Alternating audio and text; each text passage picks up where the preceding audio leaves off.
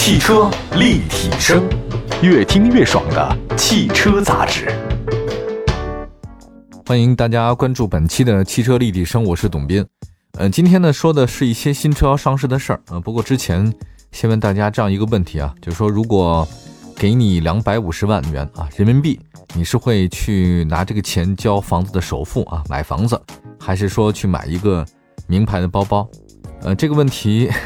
其实我觉得大多数人都会讲，这还用说吗？大部分人应该是买房子，话是没错哈。但是这个世界上总有一小撮有钱人会让你看不懂。呃，在这个问题上，他们一定会选择去买包。这最近呢有一部剧特别火嘛，这个叫《三十而已》哈。我没有看，只看了一些片段，但是太火，朋友圈里面天天在发这个买包、买包、买包这个事儿。女主嘛，啊，这个长得还挺漂亮的，买了一个名牌包，想混那个富人的太太们的圈儿。他其实原来背那个包也挺好的，大概也就是四五万块钱左右哈。那这个五万块钱包对我们来讲，那真是也是奢侈品了。不过呢，你看那个镜头里面啊，清一色的都是爱马仕啊。结果这个女主角呢，这个脸有点挂不住了。别说虚荣不虚荣的事儿，你想混富豪太太圈啊，不拿出点真本事啊，你敲不动里面的资源啊。所以没想到第二次他去啊，就拎了一个爱马仕就进去了。他拍照片的时候呢，也没有被 P 掉。所以自始至终啊，这个片子好像大家都以为说是这个包把他带进了富太太圈儿。再往下这个剧情发展，我觉得大家要关注一下啊，不要被一些视频公众号所这个迷惑了。不是说你有这个包，人富太太圈才接纳你，其实是真正的富太太圈啊，你能跟谁玩，谁愿意跟你玩啊？重点真不是你花了五万块钱，还是五十万，还是说他自己花了两百多万买那个包等等啊，而是你是谁，对吧？这个挺重要的。关于这个事儿呢，我为什么想说呢？其实，跟大家开车也同样是一个道理。有的时候我们老觉得我这个车品牌不是特别的好啊，大概也就十几万、二十来万，不是豪车。那我去参加一些聚会，朋友圈或者同学们会不会瞧不起啊？这个大家也不愿意跟我交往。其实不是这样的，我觉得愿不愿意跟你交往，不是在于你开什么样的车哈，也不是说圈子里面开什么车，而在于你这个人是谁。我相信啊，就是马云啊，或者说是那些大富豪马化腾，他不管开什么车，他就骑个共享单车去，那一帮人不都是围着他吗？是吧？你看有一次那个照片里面，马云吃了一个冰棍，走进一个那个星级的酒店里面，吃着吃着吧，哈哈，周边一堆领导啊，也不知道是哪个地方上的，上来就马总马总，哇就围上去，马云直接哎，我先把这根冰棍吃完，你再握你们手，你看照样是受欢迎。我觉得其实。练自己的内功更重要哈，无论你开什么车，拎什么包，其实你本身比较重要啊。至于那些东西的话呢，可能也都是虚的。好，我们来看今天第一款车吧。有时候我们也觉得这个车是不是也不值这个价呢？还真是啊，但是品牌值啊，对吧？来看第一款，售价二十三万五千八起的一汽大众探岳 X 呢，正式上市了。呃，这个市场上又迎来了一个轿跑 SUV 啊，七月十七号，一汽大众探岳 X，这个车呢是基于探岳打造的。搭载 2.0T 发动机，并提供四款车型，售价区间是二十三万五千八到二十九万五千八。这个车型啊，一共就四款，330 TSI 和380 TSI 啊，各两款。这个特点呢，它其实是轿跑风格的 SUV，不过它定位呢是更偏运动一点，所以它全系标配了是 R-Line 的这个配件啊，大家可以看一下。具体到细节的话呢，它这个 X 的中网呢以黑色为主要颜色，镀铬呢变小了。其实我一直不喜欢镀铬那种感觉啊，太亮了，像暴发户啊，所以我觉得低调一点没什么不好。同时，它与 X 的前包围更加夸张啊，拥有更大的通风孔的面积。新车的侧面最大改变的是溜背式的车顶的线条，双色的涂装。话说回来啊，的的确确啊，这个溜背式的设计啊，它确实讨好了很多年轻人的审美。但是你对于后排的乘客头部空间有影响，有得有失。当然这个你也没法说，你就说你让林志玲吧。你让她天天在家为你洗衣服做饭，这个好像也挺难哈。你又得上得厅堂，入得厨房，我觉得这个实在是天方夜谭哈。车内的设计呢，跟探岳其实差别不是很大啊。车后排的座椅可调节前后距离和靠背的角度，舒适性还是有的啊。尽管它空间不是那么的大，如果你按照比例来放倒或拓展后备箱空间的话，还是可以的。电动尾门呢也有些便利啊。动力方面，刚才提到了，它是三三零 TSI 和三八零 TSI，搭载两种调教过的二点零 T 发动机。传动系统的匹配七速的双离合变速箱，同时呢还提供四驱系统。总体来看呢，探岳 X 的驾驶感受呢应该是可圈可点啊，大众一贯风格嘛，诸多方面进行了优化。动力不错，线性稳定啊，转向手感也很好。那不足的是，有人说变速箱的平顺性，车内噪音好像有点大。哎呀，你这个运动型就是嘛，你指望一个人心平气和的给你跑一个马拉松，怎么可能啊？对吧？那都是呼哧带喘的嘛。其实之前啊，就是我个人感受，提到大众旗下 SUV，大家想起来的可能都是中庸嘛，稳重，大概率啊跟年轻没关系。不过我觉得现在大众 SUV 战略呢，在国内实行年轻化，那一大批的这个年轻款的 SUV 呢，逐渐亮相了，所以它也是面向九零后或者零零后的消费者。就探岳 X 的推出的话呢，也能把这事儿呢个性化或者年轻化呢，让大众 SUV 体现的多一点。年轻人选择还是挺多的。当然，你要想个性，想要美好，要付出代价。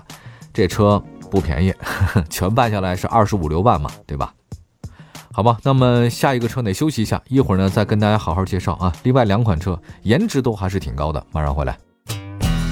汽车立体声，您的爱车情报站，会新车，私车定制，会买车，会客厅大驾光临，庖丁解车，精准分析，会拆车大师来帮您，会用车，自驾上路，会玩车，我们都是汽车人。继续回到今天的汽车立体声啊，为大家介绍的是几款上市的新车啊。我刚才提了一下，就这次呢上市的新车颜值都还是挺高的，没毛病啊。长相好看那是你了解它的第一步，但是呢你要想呢了解的更长久啊，它能长久的在你身边，一定要内核才好。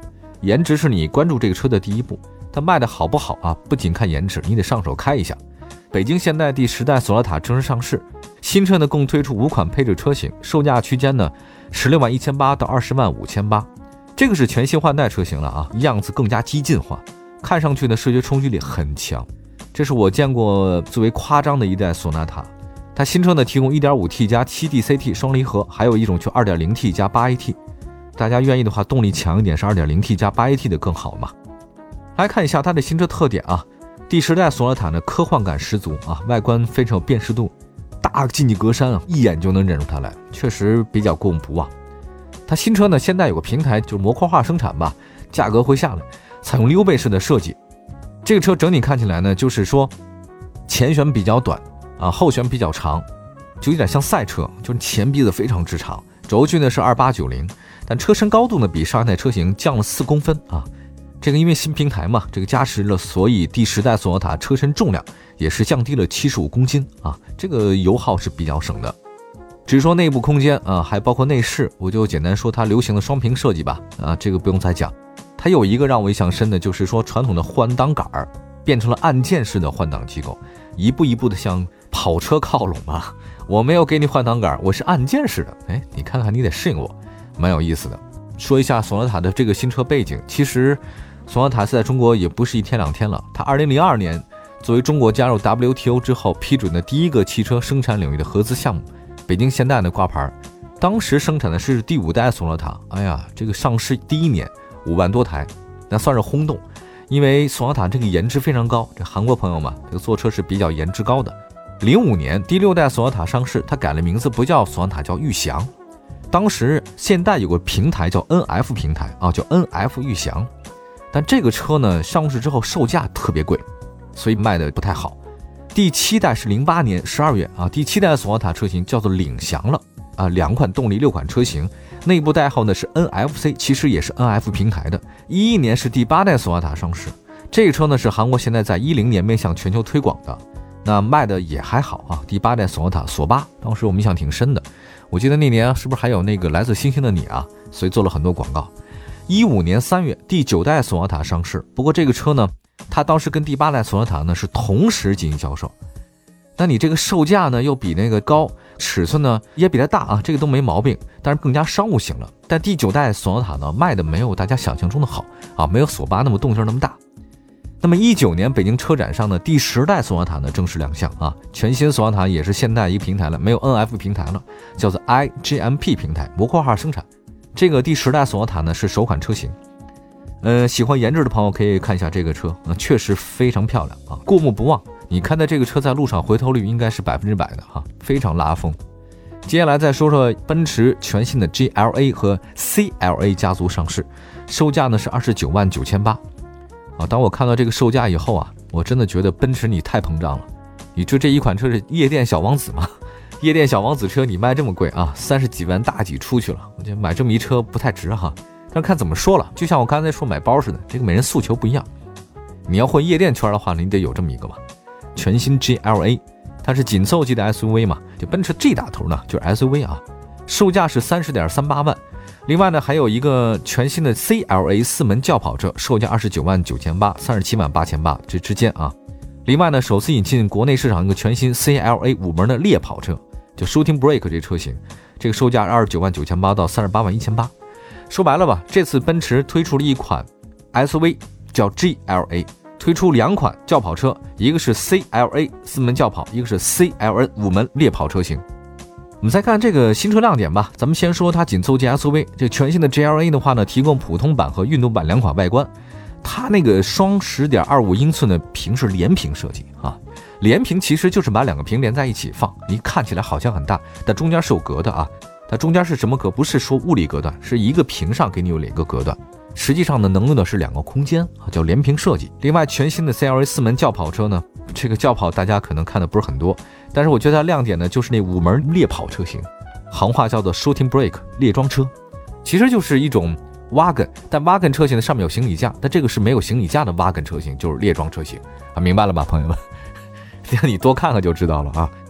我们来看一下全新的这个 GLA 吧，外形上更加圆润了啊，确实有很浓的一种跨界风格，呃，向传统的 SUV 造型靠拢。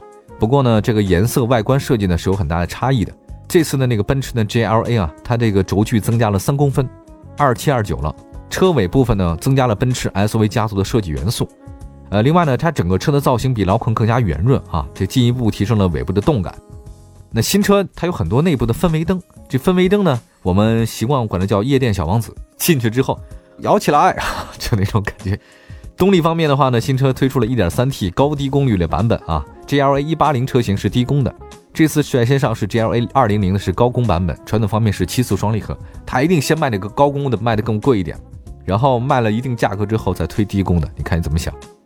但是我觉得有点问题哈，你说三十万奔驰值不值啊？我觉得这个仁者见仁，智者见智。但是你这次入门级的 GLA 二零零还是高功版的，你搭载的居然是一点三 T 涡轮增压发动机，一点三 T。